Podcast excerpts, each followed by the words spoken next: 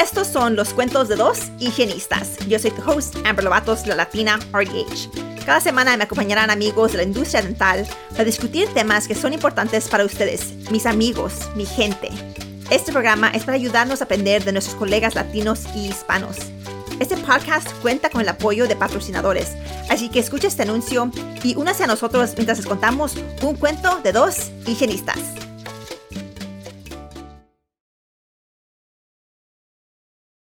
Hola, hoy estamos aquí con Daleri. Bienvenida, Daleri. Hola, mucho gusto, gracias por tenerme. Gracias por estar aquí. Daleri nos mandó un correo electrónico y nos dijo que le gustó el podcast y que era latina, boricua. Y we're like, oh, la tenemos que tener aquí para que hable con nosotros de su expertise. Yeah. Pues, este, gracias por, por la oportunidad, gracias por crear este espacio como les puse en el email, para mí es un honor. Mi nombre es Airdaleri Ortiz Alers. Soy puertorriqueña. Eh, en mi casa, mi barrio, mi familia me dice Daleri. Acá en la oficina, mis compañeras de trabajo me dicen Di porque simplemente no pueden decir mi nombre. ya yo aprendí a vivir con eso. Así que si me quieren decir D, it's fine. If you want to call me Daleri, it's fine. As long as we can communicate, I don't care. y Daleri, trabajas en una oficina de pediatrics. Sí, este, llevo con el doctor pediátrico un año y dos meses. Yo me gradué por segunda vez de esta carrera en el 2019, aquí en Michigan. Eh, como te explico, yo pues nacida y criada en Puerto Rico, jamás pensé que iba a estudiar dental. Tengo un bachillerato en lenguas modernas, hablo cuatro idiomas. ¡Wow! Eh, wow. Impresionante. no, Notas apenas eh, podemos con el español. y lo mezclamos y ahora es un lenguaje totalmente diferente. Spanish. It's a language. It's a thing. yeah, it is a language. Exactly. Ah, eh, pero después que, que, me gradué, pues trabajé en turismo por, por cerca de seis años hasta que me casé y me vine a vivir a los Estados Unidos con mi esposo. Y mi esposo es militar, retirado, gracias a Dios, ya se acabó, 20 años de carrera. Y una vez terminó su carrera militar, me dio la oportunidad de volver a la universidad. Y ahí es que entonces vuelvo a retomar la carrera de dental. Como les digo, jamás en mil años yo entré a dental por accidente, porque siendo esposa militar nos mudamos tanto que tú no tienes un trabajo fijo y tienes que estar cambiando de trabajo. Así que dije, ah, voy a estudiar facturación. Y me contrataron en la oficina para trabajar en facturación. No trabajé en facturación ni un solo día. El primer día de trabajo me volví asistente porque el asistente del dentista renunció. Y él me dijo, ¿tú no le tienes miedo a la sangre? Y le dije, no, no tengo miedo. Ah, pues vente que te voy a entrenar. Y de ahí en adelante caí enamorada de, la profesión. Eh, en Puerto Rico como tal no hay este, higienistas registrados. En Puerto Rico se practica asistente dental con funciones expandidas. Eh, en Puerto Rico, el asistente dental hace la limpieza y ayuda en las restauraciones. Cuando vienes a Estados Unidos, puedes trabajar como asistente dental, pero no puedes ser higienista. Y esa era mi pasión, así que por eso es que vuelvo a la universidad y me gradué en el 2019 nuevamente, esta vez como, como este, higienista registrada. Y después de dar tumbos en, en varias oficinas aquí en Michigan, eh, pues papito Dios me abrió la oportunidad de, entrar a pediátrico con un doctor fabuloso, una oficina pequeña, pero el doctor tiene un gran corazón. Nosotros nos especializamos en niños y en niños con discapacidades. Oh, o sea, eso es todo lo que yo veo day in, day out, is my special needs, my children, and I cannot tell you guys how much joy and pride I get out of it. It's amazing. That sounds. It's a dream. It's a dream come true for me. It sounds fulfilling. Este, it is. So, te iba a preguntar, la, cuando eras asistente en Puerto Rico de Expanded Functions, ¿hacías supra gingival scaling o, uh, y, y, sub o solo supra? No, supra. Supra. Supra, supra. Eh, sub es solamente el, el periodoncista o el dentista que lo pueda hacer, porque en Puerto Rico pues nosotras no, no nos enseñan a poner anestesia y no nos enseñan a ir sub G, o sea, pero sí puedo hacer una restauración. Ellos pueden abrir, ellos abren y limpian todo lo que the cavity, they take it out, but we have to do the filling, we have to do the restoration. They come back just to check the bite. Wow. Wow, that's very, es muy interesante yes. eso. Like, eres una mujer de muchos talentos. Okay. Well, I don't know that. but I can do a lot of things. it is fascinating because you get to see both sides of the spectrum. You know, you get, in my, I have been fortunate enough to see restorations and prophies and put everything together that I think that's what makes this part of my life now so rewarding. Because it's not the same going to talk to a parent about oh your kid needs a crown. And they look at you like what? A root canal? And they think it's an adult. No no no it's a kid. It's different. We're going to do something different for them. It's, it's not that same traumatizing experience. And and you can because i have both sides of the coin i can explain it. Mm-hmm. i can being there, be present, and it's very different. Ya, yeah. sí, pues imagino, ¿verdad? ya que tú lo has hecho, es una experiencia diferente. Nosotros nomás aprendimos que es una restauración, aprendimos que esto es lo que hace el dentista, pero hacerlo es toda otra experiencia diferente, ¿verdad? So tú sabes eso y puedes mejor explicar. Yeah, that totally makes sense. So, trabajan con niños discapacitados. Y tengo eh, eh, tenemos una, aquí hay una comunidad grande de, de hispanos en Michigan y yo llevo ya cinco años viviendo en Michigan y no lo sabía. Y esa era parte de ese sentido de, de soledad, de, ok, estoy bien lejos de mi familia, estoy bien lejos de, de mi comunidad, de lo que crecí, de mi idioma. Pero poquito a poco, pues uno va encontrando. Y una de las cosas fascinantes que me ha pasado en esta oficina es eso, es reencontrarme con mis raíces, con mi gente, con esa comunidad que cuando se enteró que, que el higienista habla español. Ah, pues me ponen con ella, no me pongan con más nadie. Yo, yo, no, no, tiene que ser un día que ella esté aquí para que ella me explique. Y, y eso ha sido pues bien te llena, te llena el alma, te llena el espíritu, poder, poder devolverle a tu comunidad algo de lo que, de lo que te han dado de una forma u otra es impresionante. Pero pues, eh, yo, mi, si, si de algo, si algo se queda del que esté escuchando este podcast, si se quedan con algo que se puedan llevar a su oficina, por favor, por favor, por favor, por favor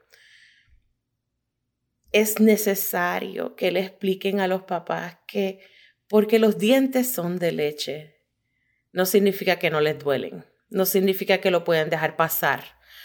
Ah, que se le va a caer el diente. Igual, cuando a uno, uno adulto le da un dolor de muela, así sea a la medianoche, uno quiere salir corriendo a, a sacarse la muela o va a sala de emergencia. Cuánto más un niño pequeño que no te puede decir qué es lo que le duele. Así que esa, esa idea de que, ay, se le va a caer, eso no es nada, puede esperar. No, hay cosas que no pueden esperar y, y eso es algo que, que, que nos los enseñan en la escuela y a veces a nosotros se nos olvida. Pero por favor, el que esté escuchando esto en su práctica, cuando un papá le diga, ah, pero es que el diente se le va a caer, acuérdense de los años. ¿Cuántos años tiene el niño? ¿Y a qué edad se me va a caer ese diente? Si el niño tiene cuatro años, y lo que le duele es una muela, sabemos que esas muelas van a estar en la boca por lo menos hasta los 9, 10, 11, 12 años. Don't wait. It's now. Now it's the time. Y, y sabes, eh, no nomás porque, no simplemente solamente nomás porque tiene dolor el, el, niño, ¿verdad? Sino porque esa infección, si es que tiene infección, puede ir más allá de eso, más afectarle más a la salud del paciente. Y hemos visto, ¿sabes? Hemos leído casos donde, you know, hasta ha causado muerte en, en ciertos niños, ¿verdad? Y, todo por una simple infección de diente, infección de muela que decimos, oh, podemos esperar un poquito, se le va a caer después. Puede causar otras, otras situaciones más drásticas, supongo, de la salud que no esperamos que les pase. So, es, sí es muy importante, tienes razón, es muy importante to advocate para el niño, el niño que no se puede defender, el niño que no puede quizás expresarse con las palabras o con las expresiones que un adulto Um, puede usar. Yo, yo recuerdo teniendo esa, ese dolor de muela a los 18 años, creo tenía 18 o 19 años y no podía dormir, no podía comer, no podía ni pensar, ¿verdad? No quería ni hablar con nadie. E, era algo tan feo que nunca quisiera tener ese, esa clase de dolor otra vez. So, sí es importante de, de escuchar al niño y no nomás como poner al lado, como que, ah, se le va a ir pasando, nomás dame un poquito de antibiótico, un poco de... Un Tylenol y se le va. Tylenol, mo, yeah, Motrin y que, a ver, después se le va a ir. No. no eso así. Cuando estás platicando con y estás educando a los, papás, ¿has encontrado que son receptive to el mensaje? Este, y si no son like receptive, ¿qué, qué modales tú usas para que ellos entiendan? Mira, ahí vamos, ahí vienen, depende. Yo te puedo decir que ahí es que tú te das cuenta de, de cómo la gente cría a sus hijos. Y hay que tener respeto, sea en español, sea en inglés, sea en francés, sea el que sea, porque me ha pasado. La, la parte aquí es respeto nosotros nos enseñan unas cosas mecánicas en la universidad y nos dicen, estas son las reglas del juego. Y todo, y, nos vamos por las reglas del juego. Y volvemos a lo mismo, la vida real es diferente. Yo creo que una parte bien importante de lo que yo hago es cuando yo llamo al paciente a entrar a la oficina, yo me quedo atrás con el papá y yo dejo que el niño camine adelante.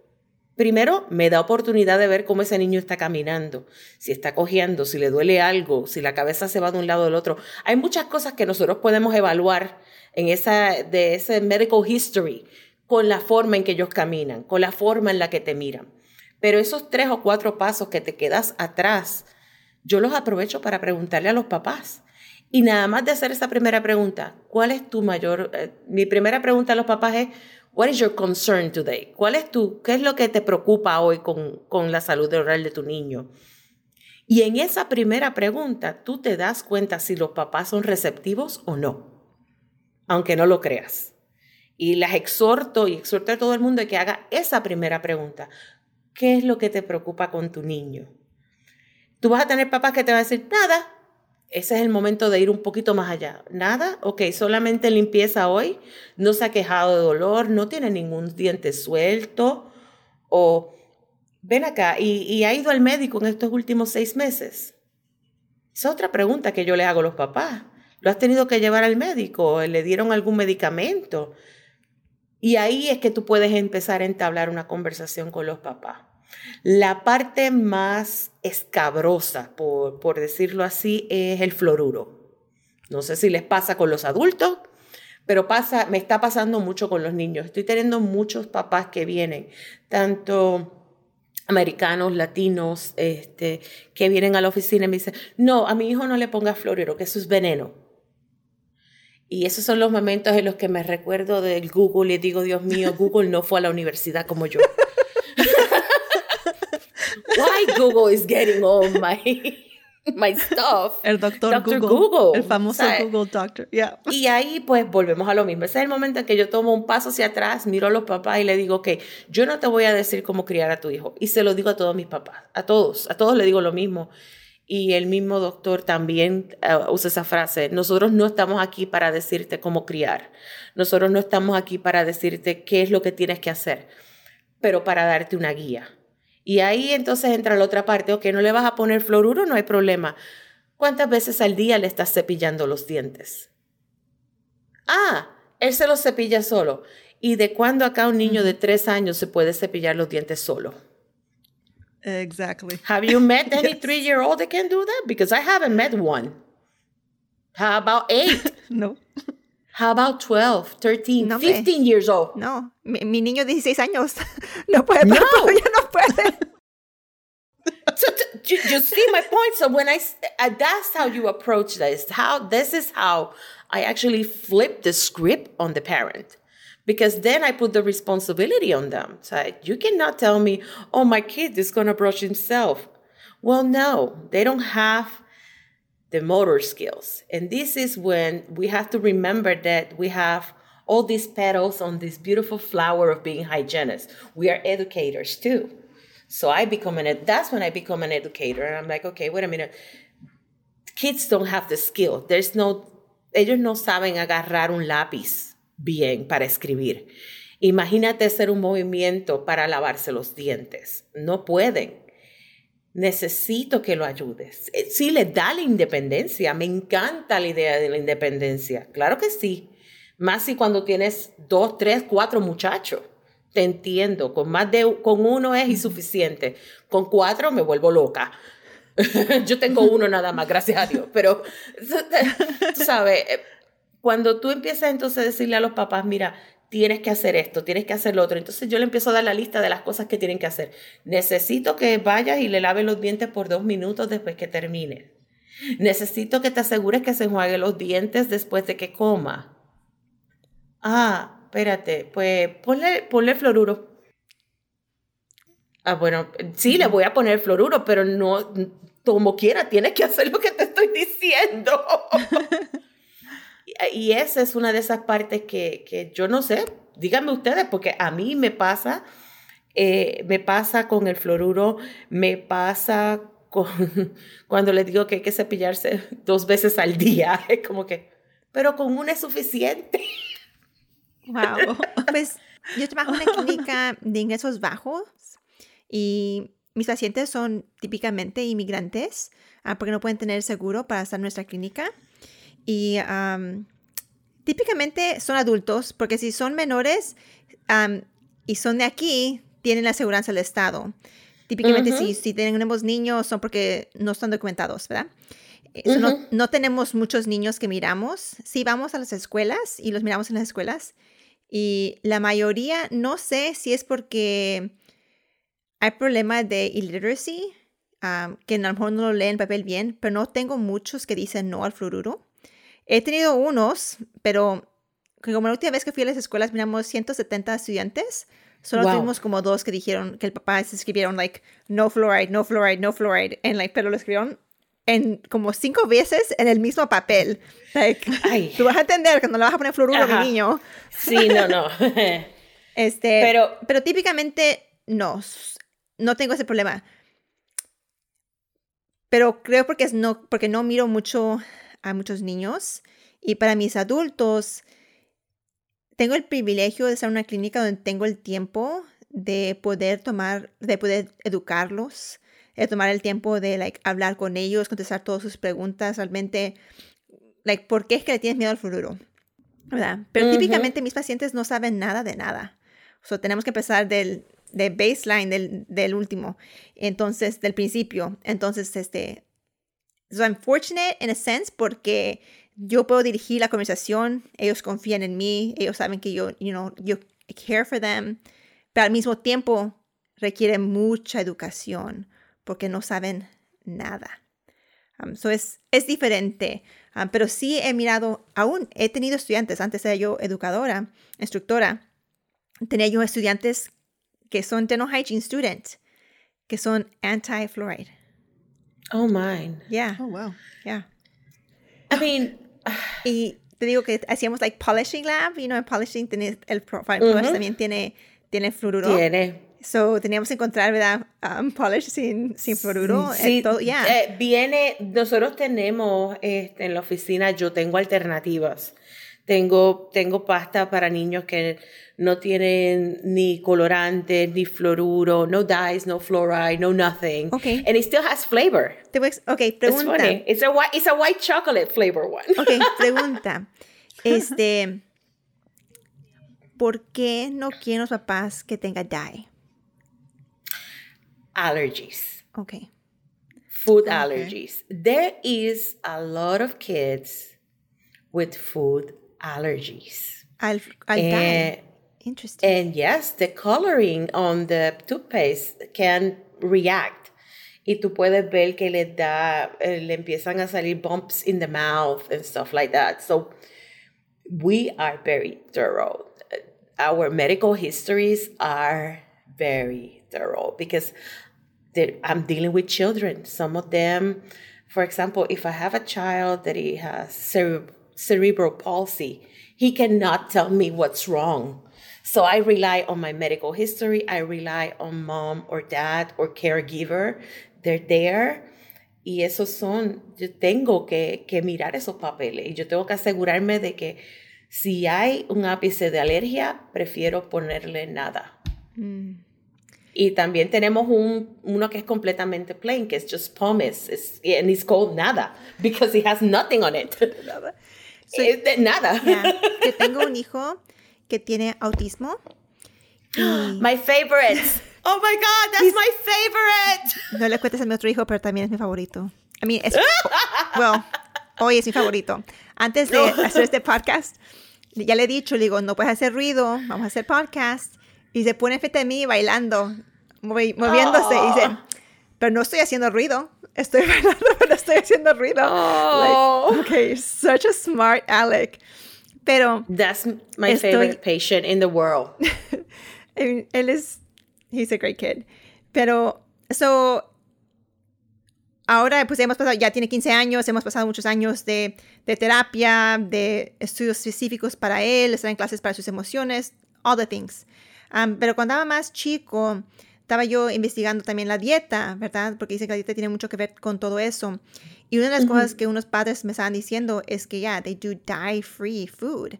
Um, por lo mismo, porque todo, todo lo saludable no quiere nada artificial, por lo mismo que the gut health, ¿verdad? Tiene que ver con, con todo.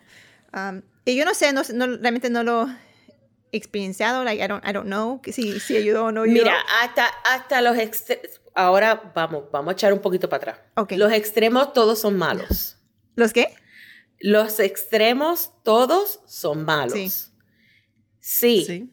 Puede ser un niño con autismo. Sí, puede ser un niño con una necesidad especial. Y si tú te quieres comer una paleta, yo te la voy a dar. Porque tú tienes derecho a ser niño. Sí. sí. Así que no estoy, no estoy menospreciando ni menoscabando esa parte de que todo natural, vamos a, vamos a buscar las mejores opciones, las mejores comidas, pero realmente hay, hay cosas que no se pueden... Lo, eso, es, eso hay, uno, hay unos exámenes. There's a test for dye allergies. Um, and I go out of that one. Like when I see that there's food allergies, I tend to use the no dye, but I try not to explain too much to the parent because then they get this idea that, oh my God, tiene que ser dye free o tiene que ser gluten free o tiene que ser esto. um, así que es una conversación donde sí se le da valor a lo que los papás dicen y a las recomendaciones médicas y seguimos la guía, pero a la misma vez uno tiene que tener buen juicio. Yo le llamo buen juicio, es ese juicio de decir, espérate, déjame tomar un paso hacia atrás y escuchar lo que papá me está diciendo, pero también escuchar a mi paciente. Cuando te digo que mis pacientes favoritos son pacientes con autismo, es porque las sonrisas más grandes, los abrazos más espectaculares los he tenido de pacientes con autismo. Y es porque yo entiendo que es como que me estás mirando a mí que ellos me ven como que yo los estoy viendo. No estoy viendo a mamá, no estoy viendo al que está al lado, no estoy viendo su necesidad. Yo estoy viéndolo a él como mi paciente y les hablo a ellos como que están en la silla. De hecho, por lo general, y ese es otro consejo que, les puedo dar cuando tengan un paciente especial en su silla, háblenle al paciente, no le hablen a los padres. Sí, pueden, cuando, hacen, cuando se hace el check-in, cuando se está buscando información, pero cuando tú vas a empezar a trabajar, toma el, tiempo de preguntar, ¿cómo te sientes? ¿Tienes algo moviéndose en tu boca? Do you have a wiggly tooth? How you feeling today? Anything hurting? They have ways to communicate. I usually ask the parents, does he communicate by blinking or a sound or a sound? Does he react to something? usually they do. I want to go into that line of communication. I need to insert myself. I need to let this person know in my chair, I care for you. I'm going to take care of you. I'm not going to hurt you. I need you to trust me. I cannot do that by talking to you, mom. I need to do that talking to my patient. And and that's something that I have learned and developed. And I do that with my patients. I talk to my patients first. Looking at them in the eye, I don't lie to them. Don't lie to them. If something is gonna bother them, let them know. This is gonna bother a little bit, but we gotta do it. And we gotta do it so you can do better, so you can be better. So that line of communication, I make sure that it's there and hey how you doing how you feeling you can raise your hand if you need me to stop you can put your hand down and i know i can keep on going. Sometimes they just need to dance around the room. Let them dance. Let them know that it's a safe space. Let them play with the instrument. Let them touch them hear them. I open my suction and i don't open it all the way. Yo la abro halfway because sometimes noise is too much even for us. Same thing with my air water syringe. Look at this. It's just to squirt some water. And I let them play with it for a second, you know? It makes all the difference in the world. Remember what it, it was really to does. be a kid. yeah. Sabes, escuchándote hablar así tan apasionada por por los pacientes con special needs, ¿verdad? Y la manera que tú has buscado de comunicarte con ellos de diferente manera, no nomás con lenguaje eh, del bueno, pensando para atrás en lo que comentaste primero de que tu especialidad primero tu, era en lenguajes, ¿verdad? Y es una manera de comunicación. Hay diferentes maneras de comunicarse con tantas personas y, aquí lo estás implementando. Puedo ver tu pasión, puedo escucharlo en tu voz. No nomás en, o sea, tu carrera de, de, tu primera carrera también como que se incorporó en esta segunda carrera y um, es muy, muy emocionante. Me estoy emocionando nomás de escucharte y ver la pasión. Y sabes porque también he visto que tienes razón con los pacientes que, porque yo he tenido pacientes también de special needs y he tenido pacientes que a través de los años han crecido, los he visto crecer desde niños hasta jovencitos, ah, especialmente en una, clínica, en una clínica donde yo estuve por varios años. Y, um, y la misma cosa que veía yo era de que entre esos pacientes era de que eran bien leales. O sea, ellos querían eh, siempre estar con la misma asistente, con la misma doctor. Ellos ya sabían y hasta te podían decir, les decías, oh, había uno que preguntaba, ¿cuándo voy a regresar? en seis meses y me decía hasta la fecha, y dice, ok, entonces va a ser octubre 23. Y le digo, oh, ¿qué será? Y hacía las cuentas, oh, exactly to the day, sabía la fecha. Y, eh, pero bien leales, siempre sabían, hey, ¿me va a ver tal asistente? Ok, ¿verdad?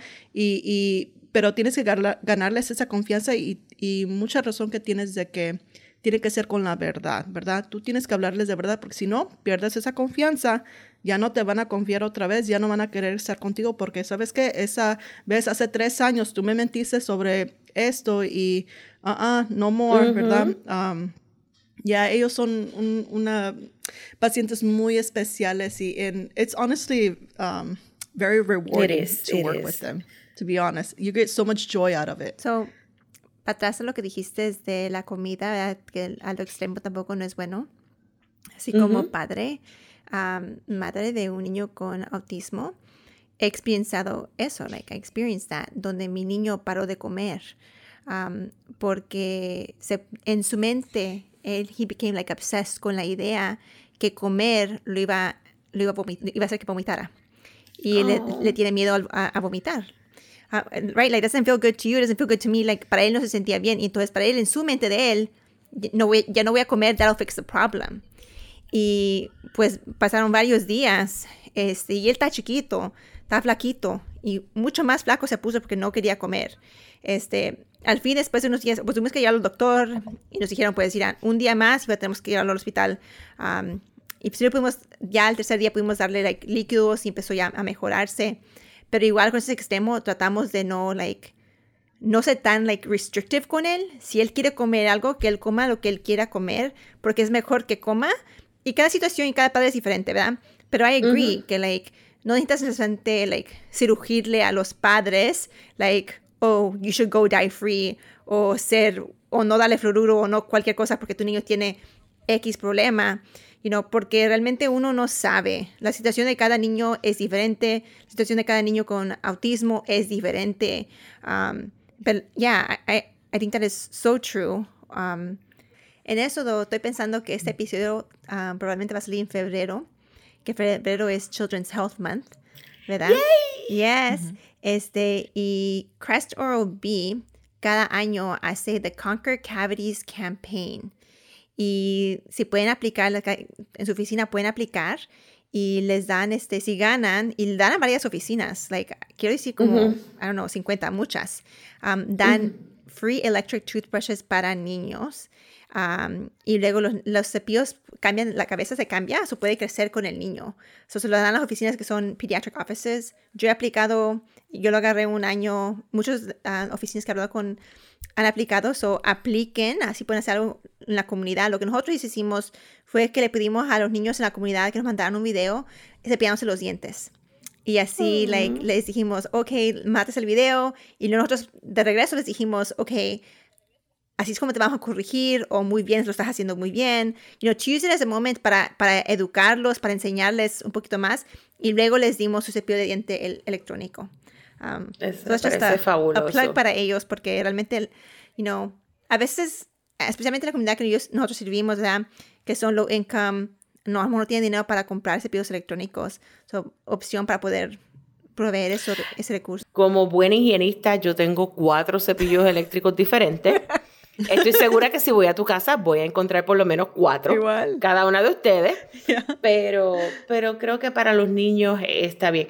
Eso sí, por ejemplo, otra orejita que les puedo dar. papá o mamá o, familiares que estén escuchando esto que o higienista. Si usted tiene un paciente que, por ejemplo, tiene cerebral palsy o Down syndrome, vamos a darle un cepillo eléctrico, por favor. O sea, y, yo no estoy hablando de que nos vayamos a comprar el cepillo eléctrico más caro que encontremos. I call it training wheels. When we start with the five dollar ones, you know, you know which one I'm talking about. I'm not gonna, I'm not gonna plug it, yeah. but you know which ones I'm talking about. Everybody knows. Start with that. Let's see if they can stand it, and spend the time. Spend the time, people, because para mí es bien triste cuando llegan a la oficina y yo me doy cuenta que han pasado seis meses y nadie los ha tocado o el, o, el cuidado en la casa ha sido mínimo. Ahí es que entonces tú te sientas y te volteas y ya no hablas con el paciente, volteas y hablas con mamá y papá o con el encargado. Mira, yo necesito que por favor alguien les dé atención, les dé cariño um, y, y, y le limpie la boca todos los días. Lo mismo con los bebés. ¿Ustedes sabían que a los bebés hay que lavarle los dientes todos los días, aunque no tengan dientes? Did you guys know that? I mm-hmm. know you do because you're hygienist, but we mm-hmm. forget to tell them. So when I see parents coming in with a car seat and a baby in there, trust me, I tell them, oh, you have a newborn? Remember to put a washcloth in their mouth when you're bathing them. Or after you give them the bottle, put a washcloth in there and clean their mouth. Because as soon as that first tooth come out, it's already a race against cavities. That's what we're racing. We're racing mm-hmm. against the cavities. The bacteria is there all the time, and we know it. Las bacterias están, exacto, todas las bacterias están ahí. Yo me crié en una familia que me llevaban al dentista cada seis meses y como quiera, y tuve bracer y como quiera tuve caries y tengo una corona. Enseña la importancia de educar a los papás, de realmente tomar tiempo para hablar con ellos um, de todo, ¿verdad? Y making that like oportunidad que ellos tengan. Yo siempre trato de preguntarles, ok, ¿tienen más preguntas de cualquier cosa? No tiene que ser lo, lo de hoy, ¿tienes algo de algo? No, ni, no tiene que ser ni de tu cita, a lo mejor de, de tu hijo, whatever. Les doy esa oportunidad para que ellos me pregunten a mí, porque prefiero que me pregunten a mí que vayan al vecino o al Dr. Google. Exacto. Yo, eh, um, yo en mi clínica, nosotros somos una clínica privada, pero sí cogemos seguro del Estado. Yo veo niños que la mayor parte de mi población, una, buena parte de mi población, yo diría que la mitad es privado y la otra mitad es del Estado. Um, Y yo tengo 40 minutos nada más para ver pacientes. Pero piénsalo de esta manera, también son pediátricos. Tampoco es, yo no, yo no espero encontrarme casos o tener que hacer scaling and route planning. I don't have to do that, you know? But those 40 minutes, I will say at least I spend 10 to 15 of those minutes educating. Muy bien. And if you can do that at your office, wherever you are, if you can take at least 10 minutes to educate, they're good time. Educate on, let's bust some mist. You know, like, okay, esto no es, eso es un mito, eso no es realidad. No, no, los dientes son de leche, sí. Los que vienen son permanentes, pero están en la vida de esos niños por lo menos hasta los 12. Si tiene caries en un diente, créeme, va a correrse a los restos de los dientes. No, no es una buena idea acostar a un niño con una botella. Eso nunca es una buena idea. Por favor, papás, mamás, higienistas, recordarle a los papás, no, la botella sí, le puedes dar la leche, pero eh, prepara el cepillito de dientes o un washcloth with water so you can wipe his mouth before they go to bed. So, esas cosas hay que, que hablarlas. Ah, que no tiene dientes. A la que le salga el primer diente, llévelo al dentista, así sea su dentista adulto. Si no tiene uno pediátrico, aunque sea uno adulto, que lo chequeen, que esté bien, que no tenga ulceraciones, que a veces nosotros cometemos el error de darle besitos en la boca a nuestros propios hijos y se nos olvida que en esos besitos estamos pasando más cositas. That is my biggest pet peeve, I have to tell you. Es lo que más les hablo a mis estudiantes. I'm like, cuando hablamos de herpetic lesions, I'm like, here we go. Yo he tenido esa conversación con un paciente, un paciente latino. Este, y yo le dije, le digo, oiga, miro que tienes un fuego, ¿verdad? Y quiero nomás tener un momento para platicar contigo de eso. Este, estos fuegos son contagiosos, este, es un virus. Y dice, no, no, es porque me dio fiebre. Yo entiendo. Yo sé que no, right? Pero I was like, está bien.